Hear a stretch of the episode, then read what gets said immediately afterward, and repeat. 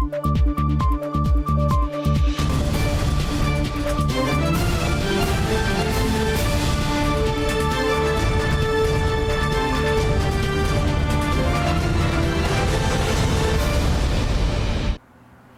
键时刻带您迅速掌握潮流趋势，欢迎您收看《财经趋势四点零》，我是赵廷玉。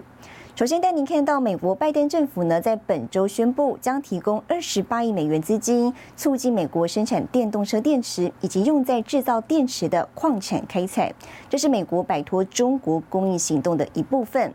而台湾经济部长王美花上周呢率团访美，也聚焦半导体跟电动车领域，预估呢创造新台币三百亿元以上的商机，其中有一百亿是研发投资。经济部长王美花这次率领台湾企业团与美方企业交流，成果丰硕，双方企业出席家数从原先预计的四五十家，最后来到将近八十家，显示台美双方对产业合作有高度兴趣。有包括。半导体，有包括电动车，有包括五 G 啊等等，那实地的交流的反应非常好，那甚至都有提到说，哎，这样的交流之后要回访台湾，可以进一步再借由回访呢。啊，确实来促进更多的商机。十三号，王美花也与美方在华府召开台美科技贸易及投资合作架构首场实体会议，见证台美企业签署七项合作备忘录，领域横跨再生能源、第五代行动通讯技术。那最重要是签了之后，那呃，明年就要来啊验收这个相关的成果，那甚至明年还可以再啊增加更多的。啊，新的合作的一个啊关系。那订单的部分呢？啊，我们大概抓起来订单跟投资这样子。可能可以有三百亿。王美花也再次强调，如果台湾半导体无法供应全世界，将影响全球经济，包括美国在内，中国经济也将重伤。反之，如果台海稳定，台湾半导体继续运作，将有利全世界经济发展。新唐亚太电视张麒麟综合报道。潜在的可能。好，继续看到这一次，台湾外贸协会呢带领八十多家台湾电动车相关供应链走访旧金山跟底特律，拜会龙头车厂。在美国制造的政策下，台美电动车国际联盟逐渐成型。美国通用汽车旗下的凯迪拉克首款电动车直接开进展场，而内部的智慧座舱就是采用台湾群创的面板。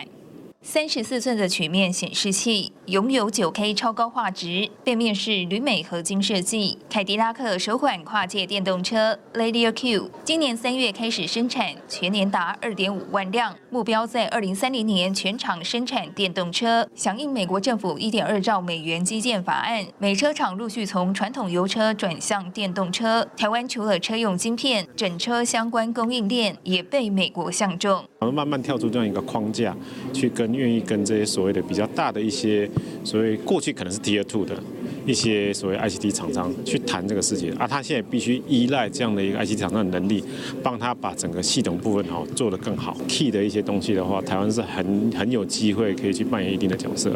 美国为全球第三大电动车市场。根据统计，二零二二年上半年全美电动车销售四十一点三万辆，较去年同期成长百分之六十二。台湾政府主动出击，率团访美，像世贸协就带领八十多家台湾电动车相关供应链走访旧金山、底特律，拜会龙头车厂，不仅开启合作机会，台美电动车国际联盟也逐渐成型。尤其在电动化。跟智慧化这一段，哦，这个机会是很大的。我相信未来会有更多的一些厂商会讨，会自己会思考到需不需要为了美国市场。好，投入到美国这边看要设设厂还是找 partner 这样哈，去去去 meet 所谓的美国制造这样的需求。今年五月，拜登政府自基建法案中提拨三十一亿美元，建构本土电动车电池供应链，强化电池自主，降低对中国及其他国家的依赖。随着台美关系密切之际，继台湾晶片后，电动车将成为另一个焦点。新唐人亚太电视陈慧模、李晶晶，美国华府报道。鸿海集团本周对外发表两款全新电动车，董事长刘扬伟宣布要定义未来十年电动车产业委托设计制造服务的商业模式。鸿海创办人郭台铭呢，也以神秘嘉宾的身份现身，力挺台湾电动车产业前景。红海第三届年度科技日首款量产版 Model C 缓缓进入会场，号称时速零到一百加速只有三点八秒。最大续航力七百公里，董事长刘扬伟亲自站台揭开序幕。我们过去造 PC、造手机，现在我们要开始造 EV。红海会在电动车产业上重新定义车用的车用领域的 CDMS，持续推动垂直整合的科技服务。开着色彩鲜艳亮丽的跨界修旅车 Model B，由创办人郭台铭作为神秘嘉宾华丽登场。郭台铭说，电动车具备三大特性，是半导体产业之外，台湾工业转型升级的重要产业。电动车产业呢，其实是在台湾除了半导体工业以外，第二座对台湾未来工业转型升级发展非常重要的产业。第一个，它的全球性；第二，它的这个对啊这个电子产业啊与机械产业的融合性；第三个，它的啊对台湾产业供应链的整合性，对台湾都是啊极具这个啊未来发展的前景。台湾设计制造的电动皮卡 Model V 也第一次对外亮相。红海宣示，未来十年在电动车领域要打造具备垂直整合优胜的委托设计制造服务，运用四十多年的制造优势，不会自己做品牌，而是要与各大车厂合作，销售更多电动车。我们也会坚守我们 CDMS，也就是委托设计制造服务的初衷。不会改变。我们的目标是提供车厂所需要的各项高科技服务，与垂直整合和全球供应链的管理能力。玉龙执行长严成立莲也受邀担任嘉宾，坐上以 Model C 刻制化的全新 N7 商用电动车，同时也为纳智捷即将登场的品牌日活动暖身。红海表示，下个月 Demo Day 会首度公布 MIH 车型计划，揭露跨产业合作新模式。红海科技日围绕三加三新兴科技，也成为业界话题。新唐人亚太电视胡宗汉、高建伦、沈维彤，台湾台北报道。好，红海集团在二零二二红海科技日呢，对外发表两款全新电动车。红海表示了，包括 Model C 在内三款电动车的生产，在台湾、泰国跟美国产能已经就绪。董事长刘扬伟也提到，不会在中国大陆生产电动车。带您关心红海跨域进入 EV 产业转型的关键变化。今年红海科技日特别着重哦 EV 的关键零组件，可以看到呢，从半导体以及核心的固态电池，还有未来的电控系统，一口气展现红海的技术突破。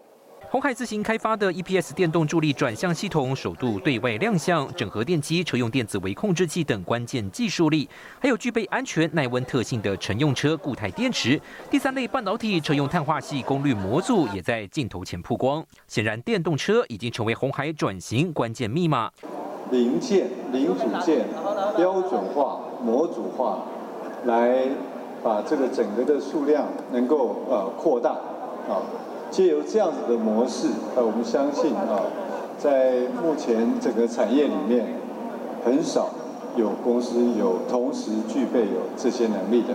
刘安伟指出，红海没有在中国做电动车，三款新车将在台湾、美国、泰国三地投入生产。包括台湾厂区，红海将跟玉龙三亿厂合作；美国二州产能五十到六十万辆，而泰国预计二零二三年到二零二四年展开投产，年产能十五到二十万辆，合计约七十五到八十万辆年产能。红海也正积极和印尼和印度合作伙伴洽谈 BOL 的营运模式。我觉得在 EV 上啊，在 EV 上，我们绝大多数。都是在海外，我们在中国并没有做 EV，啊，那在中国都还是在做的都是跟 ICT 相关的产业，所以如果从 EV 产业来讲，啊，我们绝大多数新的员工都会在哦海外。红海预估，未来电动车五成以上的零配件比重将采用 M I H 开放电动车联盟成员产品。电动车营收喊出到二零二五年成长到兆元规模，全球市占百分之五。刘阳伟信心满满。I hope, I hope one day we can do Tesla cars for for Tesla. Uh, we called out uh, for five percent in 2025. So ambitious wise. Know, hopefully we are able to achieve the same kind of uh, achievement like in the uh, ICT industry. 刘安伟说：“只有靠平台，才能让台湾产业在国际间有话语权。两年之内，红海推出五款原型车，代表台厂有整车造车实力，也号召更多业者一同合作。”新台电视胡宗汉、高建伦、沈伟彤，台湾台北报道。好，台湾玉龙集团旗下自主品牌呢，公布全新品牌识别，尤其跟红海合作生产的纯电修旅正式亮相。执行长严成立连除了亲自出席感谢消费者支持，也宣布呢，这台电动车代表了近四年来玉龙集团进行转型升级的重要里程碑。新时代纯电修旅车换上新品牌识别，代表七十年的台湾自主汽车品牌走入新阶段。玉龙集团执行长严成立连亲自出席活动。N 七对纳智捷而言，不只是一台新车，更重要的是，它代表着纳智捷新的起点开始。谢谢透过跟红海合作，加速车辆研发与量产。纯电修旅车 N 七系列预计明年底上市。除了标准版四百二十公里续航力，也有七百公里的长里程版，还有强化动力的双电机版本。看好 EV 将改变台湾车市生态。今年车市大概平平稳稳吧，大概就是四十三万、四十四万台。但是我们在注意电动车的一个发展趋势。明年我们 N 七的加入之后，哈。我觉得电动车就会是一个非常蓬勃、茂盛的一个市场。估大概可能电动车在二零三零年哈就会在台湾市场的三十趴。那如果以四十四万来看的话，三十趴是十二三万、十五万，所以说那是一个很大的一个商机。品牌董事长左志生表示，N 七每台车生产成本从九月以来大幅上扬十到二十万新台币，受到全球晶片、原物料等成本波动影响。但只要是预购客户，标准版保证百万有找。至于如何消化订单，也已经不是问题。跟红海，我们去好好谈了一下，哎，他一个月可以做一万台，一万台，说他产能一年十二万台是没有问题的。那我相信我们跟。呃，玉龙跟红海去共同把后面这一段看怎么去生产供应链做好的话，哈，应该很有机会可以达成。而其首波预购订单表现大好，至今已经超过两万三千张。此外，跨界修旅 Model B 也会在明年加入品牌车系开放预购，展现部署纯电未来的雄心壮志。新台记者林嘉伟、沈维彤，台湾台北报道。好，未来车可能将成为有轮子的智慧型手机，车用软体越来越重要，这也让苹果跟 Google 两大科技厂的竞争呢，从手机领域延伸到汽车领域。不管是搜寻地图路线、播放音乐，还是传送讯息，透过汽车荧幕就能轻松解决。Google 与苹果两强的竞争，早已从手机延伸到汽车领域。You can see your various apps. And then at the bottom of the screen, you've got your voice icon, so you can tap on it, or you can just hold the button on the steering wheel to use Google. And then you have your notifications icon at the bottom, which will show you if there are any notifications. No notifications right now. And then you've got your widget for your media. And what's great about this is it lets you go between your music 汽车荧幕就如同一台平板电脑。二零一七年，Google 发表一套作业系统 Android Automotive，能够安装在汽车本身，控制车辆内建资讯娱乐系统，还能搜集汽车的车速、电池状态跟空调等数据。而苹果在六月全球开发者大会上宣布，有关 CarPlay 软体的重大更新，能够在界面上调整车内温度、开车门动作，还将与车子深度整合，显示数位仪表板资讯。Deep integration with the car's hardware lets you tune your car's radio or change your temperature without ever leaving the CarPlay experience. It also includes widgets powered by your iPhone that fit your screens perfectly. They can live front and center in the gauge cluster as well, giving you information at a glance. In fact, this next generation of CarPlay powers your entire instrument cluster. Your iPhone communicates with your vehicle's real time systems in an on device, privacy friendly way, showing all of your driving information like speed, RPMs, fuel level, temperature, and more. 目前，Google 已经宣布与荷兰 Stellantis、本田、B N W 等近十多家车厂和汽车零件供应商合作。苹果则已经敲定让 Volvo、福特、宾士和保时捷等十多家车厂在明年上市的车款采用新一代 CarPlay。新唐人亚太电视胡尊汉、赵廷玉整理报道，带您看到这一周的财经趋势短波。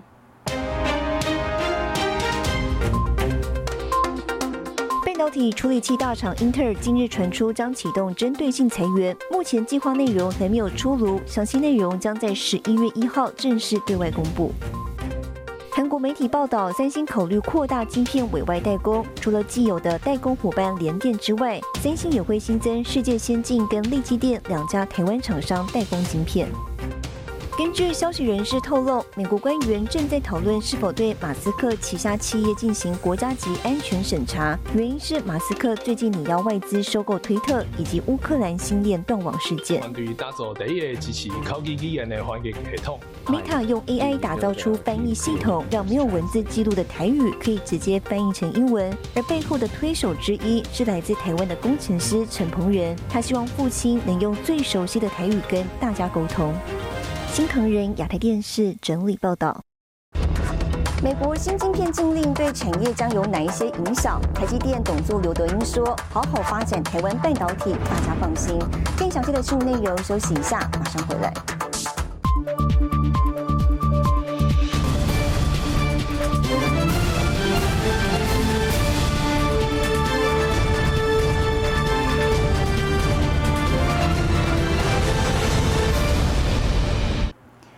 来台湾半导体产业协会年会担任理事长的台积电董事长刘德英表示，美中地缘政治因素呢，产业供应链面对更严峻的挑战。对于美国扩大晶片禁令，刘德英说：“好好发展台湾半导体，大家放心。”担心整个产业台积电董事长刘德英以理事长身份参与年度 TSIA 会议，媒体聚焦美国对中出口管制禁令，刘德英简短回应：“大家好好发展台湾的半导体就好了，大家放心。” OK。二零二二年，台湾半导体产业 IC 制造、IC 封测拿下全球第一，IC 设计则是全球第二的亮眼成绩，产值冲上四点八兆新台币，成长百分之十九点七。刘德英坦言，产业确实面对严峻挑战，期盼政府端出建设性措施，水电、人才上给予更大协助。美中贸易冲突以及两岸紧张情势升温。对所有行业都带来更严峻的挑战。全球半导体产业的竞合与消长已在不断的进行之中。同台出席的豫创董事长卢超群指出，这场竞争当中，六大半导体区域都受到冲击，建议台厂投入研发，就能熬过这波 U 型景气循环。当然，这一次的困难是会很大的挑战，全部都会被影响，没有人会不被影响。那我认为这一次的这个半这个整个经济还有半导体，它是个 U 型的循环，这 U 型的反转，所以这 U 型底部多长是重点。我想一年从今年的第三季算起来，应该是一个合理。我就提醒台湾的厂商要赶好做好研发跟新产品开发。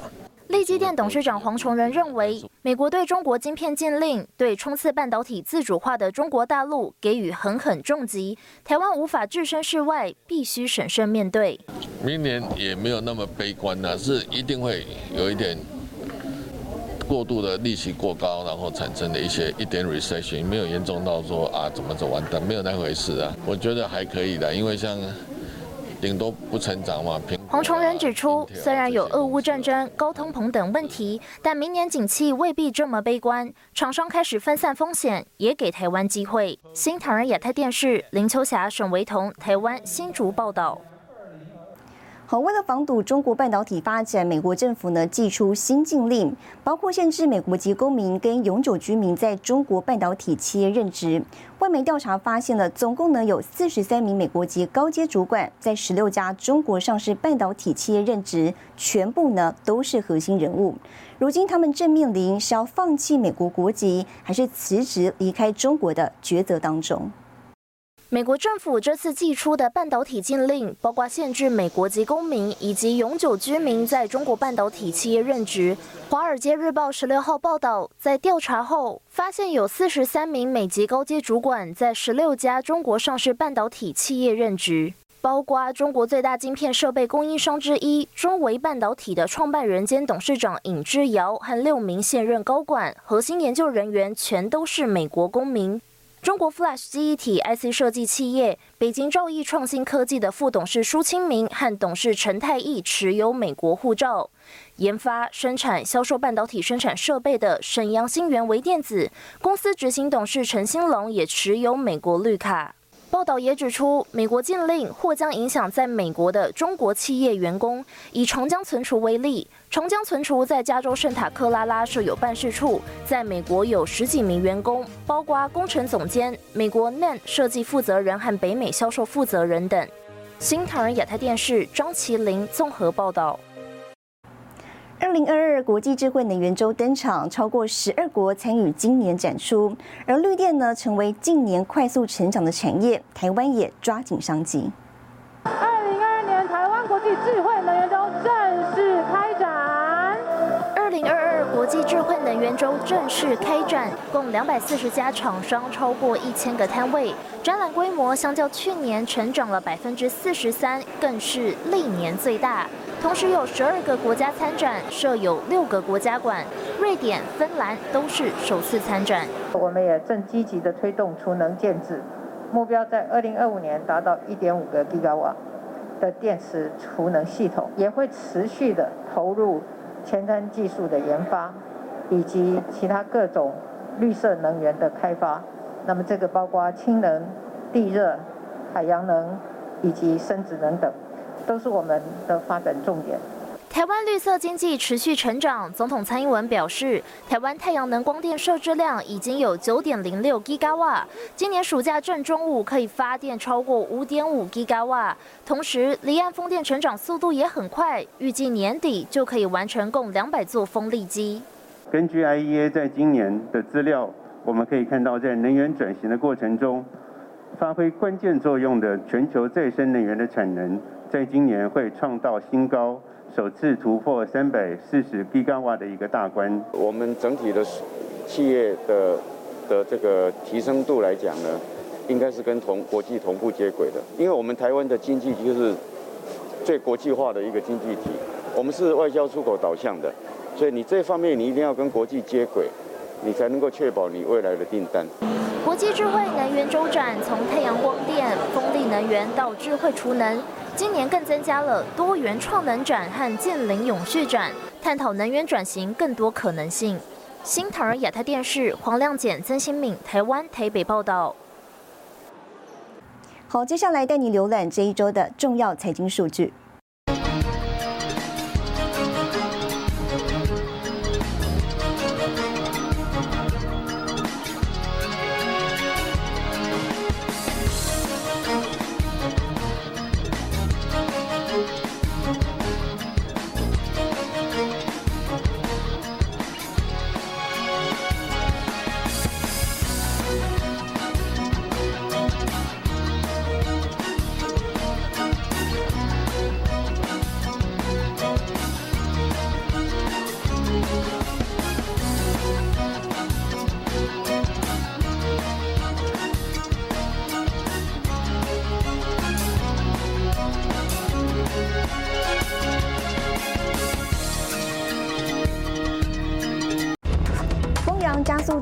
机车布局，期望年底合作哈雷重机。更详细的新闻内容，休息一下，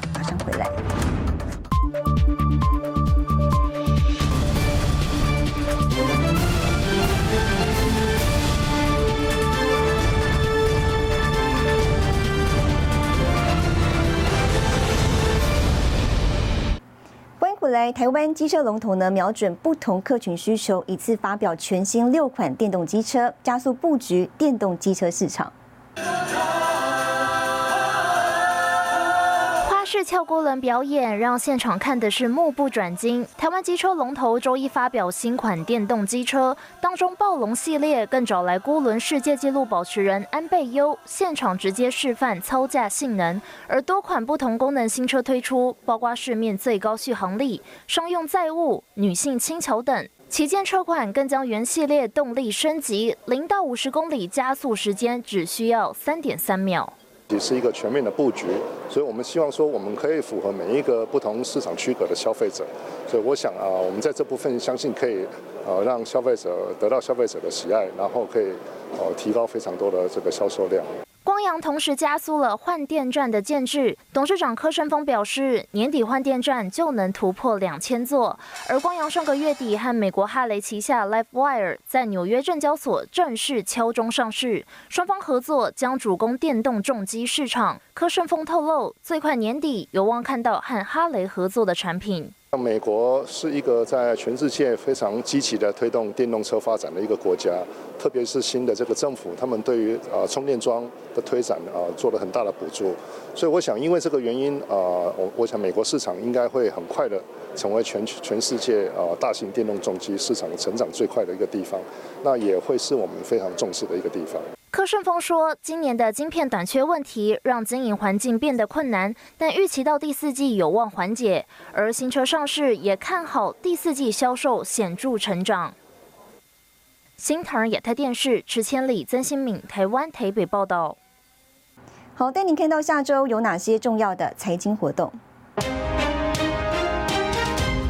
十月二十六号，联电友达法说会；十月二十七号，苹果、亚马逊发布财报；十月二十七号，美国公布 GDP 纪律初值；十月二十八号，联发科举行线上法说会。谢谢您收看这一周的财经趋势四点零，我是赵廷玉，我们下周再见。